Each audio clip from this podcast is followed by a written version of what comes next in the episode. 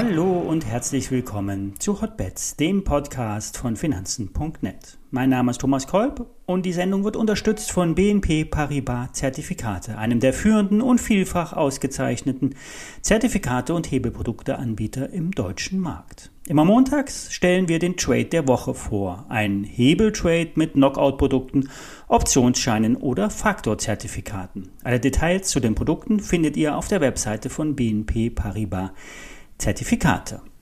Alle nachfolgenden Informationen stellen wie immer keine Aufforderung zum Kauf oder Verkauf der betreffenden Werte dar. Bei den besprochenen Wertpapieren handelt es sich um sehr volatile Anlagemöglichkeiten mit hohem Risiko. Dies ist keine Anlageberatung und ihr handelt auf eigenes Risiko. Wir starten in eine verkürzte Handelswoche. Freitag ist kein Handel und am Donnerstag zur Jahresendbörse werden ab 14 Uhr keine Kurse mehr gestellt. Zwischen den Jahren ist der Umsatz weltweit sehr gering und es ist nur mit geringen Schwankungen zu rechnen. Statistisch gesehen geht es zum Ende Dezember ähm, weiter nach oben. Um, mit dem Handel ab 3. Januar 2022 können wir mit weiter steigenden Kursen rechnen, rein saisonal gesehen. Kommen wir zum Trade der Woche.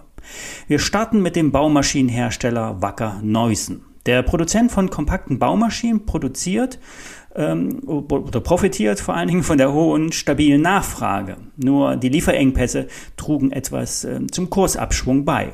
Bei den Umsätzen ging es im dritten Quartal um über 18 Prozent auf 460 Millionen Euro nach oben. Das EBIT liegt bei 44 Millionen Euro und verdoppelte sich auf Vorjahresniveau. Die Marge beträgt aktuell fast 10 Prozent und dies sollte auch so bleiben, denn die Kosten werden gut an die Kunden weitergegeben und damit die gestiegenen Materialkosten mehr als kompensiert.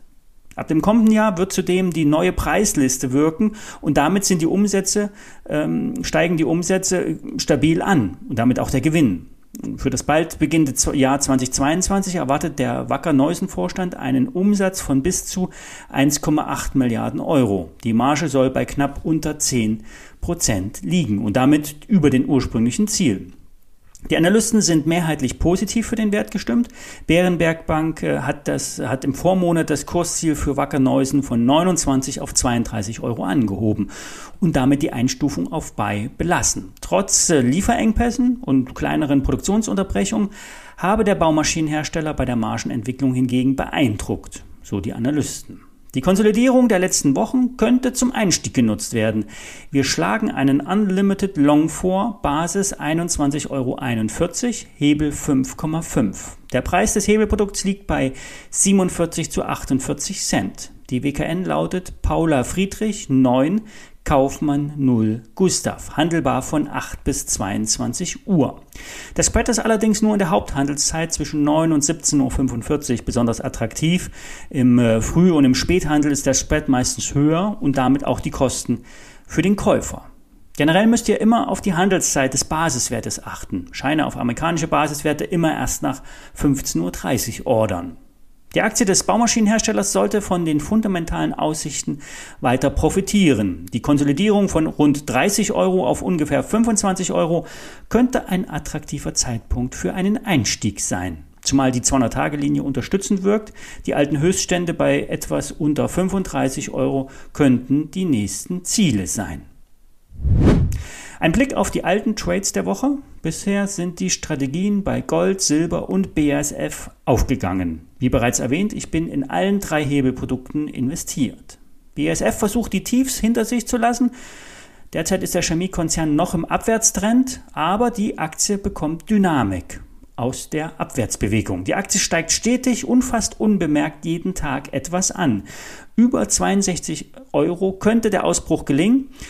Ähm, die alten Tiefs bei knapp unter 57 Euro dürfen also nicht mehr unterschritten werden. Wie bereits empfohlen, Stopkurs kurz über den Einstand ziehen, dann vielleicht in die Aufwärtsbewegung die Hälfte der Position verkaufen. Ich bleibe weiterhin voll am Ball. Das gleiche gilt für Silber und Gold. Saisonal betrachtet kommt nun die Zeit für steigende Edelmetallpreise. Gold und Silber versucht sich ebenfalls weiter zu erholen. Die grünen Tageskerzen zeigen ebenfalls eine gewisse Aufwärtsdynamik. Von einem Bullenmarkt sind wir natürlich noch sehr weit entfernt. Trotzdem bleibe ich bei beiden Trades dabei. Auch hier Stop auf Einstand setzen, denn sicher ist sicher. Wir hören uns morgen wieder, dann ein paar aussichtsreiche Aktien für 2022. Die ISIN zum Trade findet ihr in den Shownotes, ebenfalls ein Link zur Produktdetailseite der BNP Paribas und wir hören uns vielleicht morgen wieder. Bis dann.